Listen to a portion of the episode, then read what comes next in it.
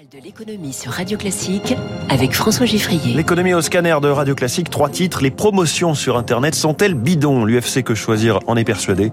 Nous verrons pourquoi les usines chinoises ne redémarrent pas à pleine vitesse alors qu'on pensait la parenthèse du Covid totalement refermée.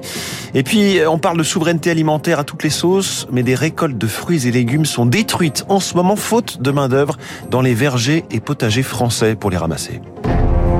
Radio Classique. Après avoir entendu euh, ce qui suit, vous regarderez d'un autre œil la générosité prétendue de certains commerçants à votre égard. L'UFC Que Choisir porte plainte contre huit sites de e-commerce et pas des moindres. Les leaders, Amazon, Cdiscount, mais aussi Leclerc, La Redoute, Rue du Commerce, Zalando, VP, Asos. Leur tort, selon l'organisation de consommateurs, faire miroiter à leurs clients des promotions qui sont en fait les vrais prix de départ, Eric Kioch. Sur les sites de e-commerce, il n'est pas rare de voir des articles en promotion de 10, 20, 30% avec un prix barré et une mention prix le plus bas, ancien prix, prix conseillé, mais plus de 9 fois sur 10, elle ne correspond à aucun rabais réel, dénonce Raphaël Berthelomé de l'UFC Que Choisir. 96%, ce ne sont pas des promotions. Les prix barrés, les codes couleurs sont toujours les mêmes. Ils ont industrialisé une illusion des promotions. Dans le meilleur des cas, ces prix barrés font référence à des moyennes constatées ou à des prix pratiqués des mois auparavant. Parfois, il ne repose sur rien du tout. On demande que la comparaison ce soit entre acteurs. Le site lambda vend un produit à tel prix et moi je le vends moins cher. Que ce soit comparable, cohérent pour les consommateurs. Les sites visés par cette plainte risquent jusqu'à deux ans de prison et 300 000 euros d'amende, des peines relativement indolores. Le vrai risque pour eux n'est pas là, explique l'expert en consommation Olivier Dauvert. Leurs noms ont été jetés en pâture sur la place publique. C'est une atteinte à leur image et ça leur fera plus mal qu'une éventuelle condamnation à quelques milliers d'euros. L'UFC Que Choisir demande aussi à la Commission européenne d'interdire strictement tout autre système de prix de référence que celui de la directive Omnibus, c'est-à-dire le prix le plus bas pratiqué 30 jours avant promotion. Éric Cuoche, le commerce qui vit une révolution permanente avec la remise en cause du vieux modèle de l'hypermarché, symbole il y a encore 10 ou 15 ans d'un choix immense offert aux consommateurs, mais devenu trop grand tout simplement, plus personne ne voulant passer une heure à faire ses courses au milieu de 40 références de liquide vaisselle ou de crème fraîche. Bonjour Eric Mauban. Bonjour François, bonjour à tous. L'hypermarché, c'était la grande force d'Auchan et de Carrefour qui possédaient euh, tous leurs magasins. Ces deux acteurs de la grande distribution continuent de revoir leur stratégie peu à peu.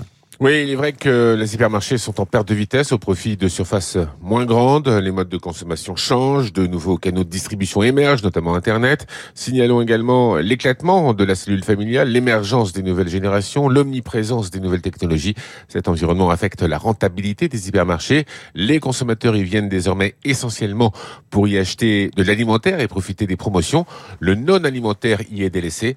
Au champ le plus exposé en France de par la nature de son parc composé de de nombreuses très grandes surfaces, se résout à réduire la valeur. Le groupe annonce vouloir céder à des franchisés dans un premier temps. Sept supermarchés en France sur un total de 235.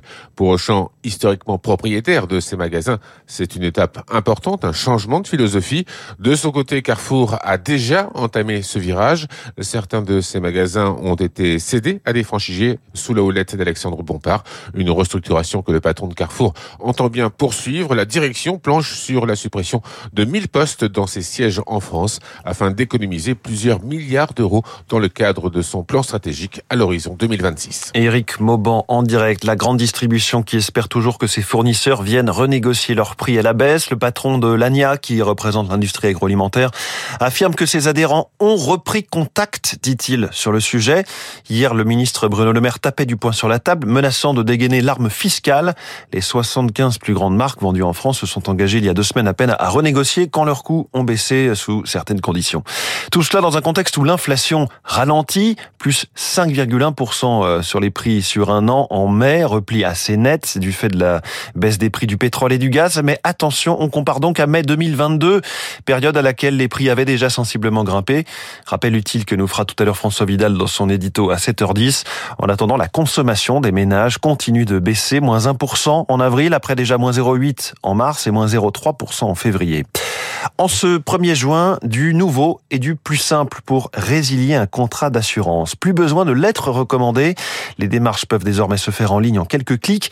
Alors expliquez-nous, Lucie Dupressoir, on n'a plus qu'à se rendre sur un onglet Résilier votre contrat sur le site ou l'application de son assurance. Oui, désormais, les assureurs, les mutuelles et les institutions de prévoyance ont l'obligation de proposer cette fonctionnalité. Cela doit être aussi évident que de souscrire à un contrat. Pour les consommateurs, la nouvelle démarche est censée être rapide. Indication des coordonnées, de la référence du contrat, du motif et de la date de résiliation. Tous les contrats en cours ou à venir sont éligibles à ce système. En revanche, seuls les particuliers peuvent y avoir accès, pas les professionnels. L'objectif d'après le ministère de l'économie, c'est de pouvoir se débarrasser d'un contrat devenu trop cher en toute simplicité et de soulager le pouvoir d'achat des Français. Selon Bruno Le Maire, le ministre de l'économie, ce dispositif en trois clics devrait être étendu à d'autres secteurs prochainement, la téléphonie et l'électricité notamment. Merci Lucie Dupressoir. Autre nouveauté à venir, la fin du tarif réglementé du gaz, c'est dans un mois et les autorités préparent le terrain pour une transition en douceur avec la publication d'un tarif de référence que chacun pourra consulter. Explication de Xavier Pinon du comparateur Selectra. La CRE, donc la Commission de régulation de l'énergie, est en train de mettre en place une offre de référence qui va servir de baromètre pour pouvoir positionner les offres du marché. Quand vous êtes un fournisseur alternatif, vous allez pouvoir faire une offre disant bah moi je serai X% moins cher que le tarif de référence, un petit peu comme jusqu'à aujourd'hui pour le tarif réglementé. Ça ne va pas bouleverser structurellement le fonctionnement du marché euh, du gaz aujourd'hui. Il y a quand même des offres qui sont moins chères aujourd'hui que les tarifs réglementés. Je viens de faire euh, une petite simulation pour un appartement euh, de 130 mètres carrés chauffé au gaz.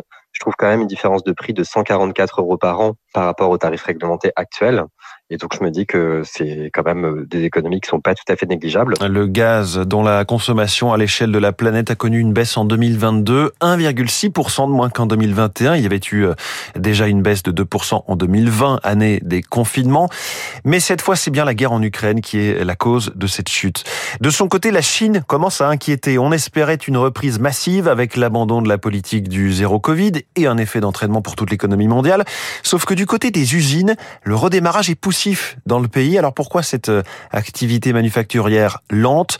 Réponse du président d'Asia Centre, Jean-François Dimeglio.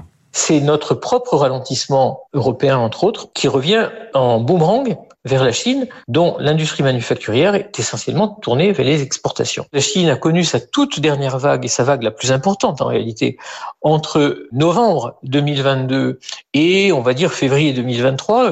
Donc ça veut dire que l'épidémie court toujours. Si ce pays est encore convalescent, son économie, à plus forte raison, va rester convalescente. Autre euh, redémarrage poussif, celui des immatriculations de voitures en France. Les chiffres du mois de mai sont tombés cette nuit. C'est une hausse de 15%, certes, par rapport à mai 2022. La tendance est dans le vert, mais après deux ans de plongeon. Le, rebond, pardon, en avril, euh, le mois dernier, était plus significatif avec 22% de hausse des immatriculations. Il est 6h53. On parlait hier de la grave pénurie de saisonniers dans l'hôtellerie-restauration. Le manque de main-d'œuvre est encore plus cruel dans l'agriculture. Bonjour Jacques Rouchosset. Bonjour. Vous êtes le président de Légumes de France, association euh, professionnelle du secteur. Vous-même, vous êtes euh, maraîcher. Est-ce qu'il est vrai qu'on en vient à perdre des récoltes en France faute de main-d'œuvre? Alors euh, oui, ça, c'est sur mes collègues alsaciens qui ont perdu de la récolte par rapport à ce problème de main-d'œuvre. Bon, c'est pas généralisé, mais ça existe. Mais donc concrètement, on les détruit bah oui, parce que comme ils n'avaient pas de personnes pour récolter, effectivement, ils ont détruit les récoltes. Il y avait de la salade, il y avait du radis, euh, il y avait tout ce qui demande naturellement de la main d'œuvre euh, pour pouvoir euh, récolter tout ceci. Malheureusement. Et qu'est-ce que ça représente comme perte? Oh, Sur son exploitation, ça représente entre 10 et 20% C'est pas négligeable. Oui, c'est pas négligeable. Ce manque de main d'œuvre, il est plus fort encore que les années précédentes? Oui, c'est vrai que la pénurie de main-d'œuvre, on l'a ressenti, elle est beaucoup plus forte que les années précédentes. Vous savez, quand, quand nous avons le chômage qui baisse, eh bien, automatiquement, euh, on est impacté également euh, parce qu'on ne trouve plus beaucoup de travailleurs occasionnels. Et c'est pour ça qu'on essaye d'envisager un peu euh, des solutions de, de secours de manière à pouvoir récupérer de la main-d'œuvre et avoir de la main-d'œuvre sur nos exploitations. Mais comment se fait-il, pardon pour la naïveté de la question, comment se fait-il qu'on ne trouve pas de candidats? Mais écoutez, euh, je pense que les gens, euh, faut qu'ils veuillent aussi un petit peu travailler. Donc, on en a certains qui veulent travailler, Mais aujourd'hui, on a une masse euh, de personnes qui ne veut pas euh, travailler la terre, qui veut pas venir dans nos exploitations. Nous ne sommes pas les seuls à être touchés hein, par le manque de main d'œuvre. Hein. Il y a l'hôtellerie, il y a le bâtiment, voilà. Après, euh, est-ce qu'ils ont plus intérêt à rester euh, au chômage? Je ne sais pas. Mais nous, aujourd'hui, on a vraiment besoin de main-d'œuvre. Hum. Euh, proposer des salaires plus élevés, j'imagine que c'est une volonté, mais que ce n'est pas forcément facile. Vous tentez de, de jouer alors sur, sur quoi? Sur les conditions de travail, le logement? Bah, écoutez, oui, parce que de toute façon, nous, quand on demande aux saisonniers de venir sur nos exploitations. Voilà, on, les a, on les paye au-dessus du SMIC, hein, ça c'est sûr et certain. Dans certaines exploitations, ils sont logés, donc il y a toutes les conditions nécessaires qui sont réunies. Il y en a certains qui ont bien mis ça en éveillance, donc c'est quand même pas mal pour les gens qui veulent venir sur nos exploitations. Alors j'ai lu que la solution pouvait venir du Maroc. Vous-même, vous êtes allé à Casablanca il y a un mois.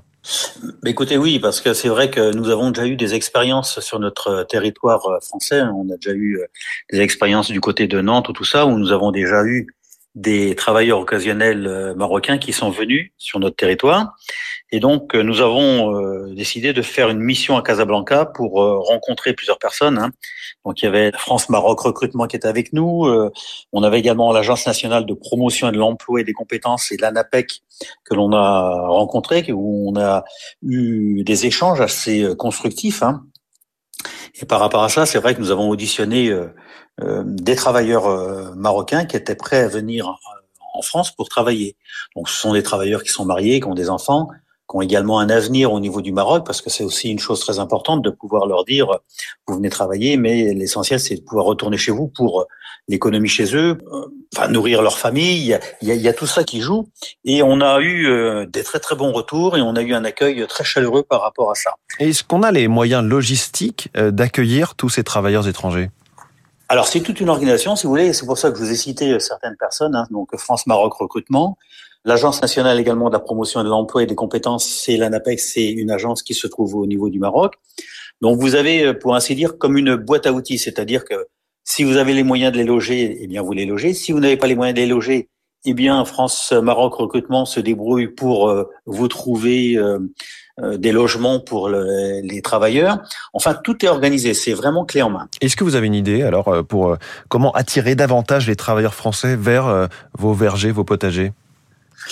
Ben, il faudrait que nos travailleurs chez nous veuillent bien travailler. C'est peut-être dommage de dire ça, mais si vous voulez, euh, on le constate euh, tous les jours. Donc, euh, il n'y a pas que dans notre spécialité, hein, comme on en a parlé un petit peu. Il y a le bâtiment, il y a l'hôtellerie, voilà. Alors, on croit toujours que ce sont des métiers qui sont durs. Non, ce ne sont pas des métiers qui sont durs. Vous savez, maintenant, avec la modernisation, la mécanisation, la robotisation, aujourd'hui, dans nos métiers, c'est quand même assez attractif. Et je pense qu'il faut aussi travailler sur la formation de nos métiers pour donner un peu plus envie aux jeunes de vouloir venir dans nos exploitations. Merci beaucoup, Jacques Rochaussé, président de Légumes de France, invité du journal de l'économie de Radio Classique ce matin. Les marchés financiers, le Dow Jones a reculé de 0,41% hier soir, le Nasdaq moins 0,63, le CAC 40 a perdu 1% et demi à 7098 points. Alors sur l'ensemble du mois de mai, le CAC 40 a perdu 5,24%. C'est le premier mois dans le rouge depuis le début de l'année. À Tokyo, le Nikkei est en ce moment en hausse de 0,71%, l'euro vaut 1,0688 et puis du côté du pétrole, le baril de Brent est à 73 dollars. Les marchés qui n'ont plus beaucoup d'inquiétudes à avoir sur le front du plafond de la dette américaine. L'accord entre Joe Biden et Kevin McCarthy euh, a été adopté cette nuit par la Chambre des représentants à Washington, chambre dominée par les républicains. Autour maintenant du Sénat de voter, le Sénat qui est à majorité démocrate. Il est 6h59 sur Radio Classique dans quelques secondes. La météo et bien sûr le journal de 7 heure.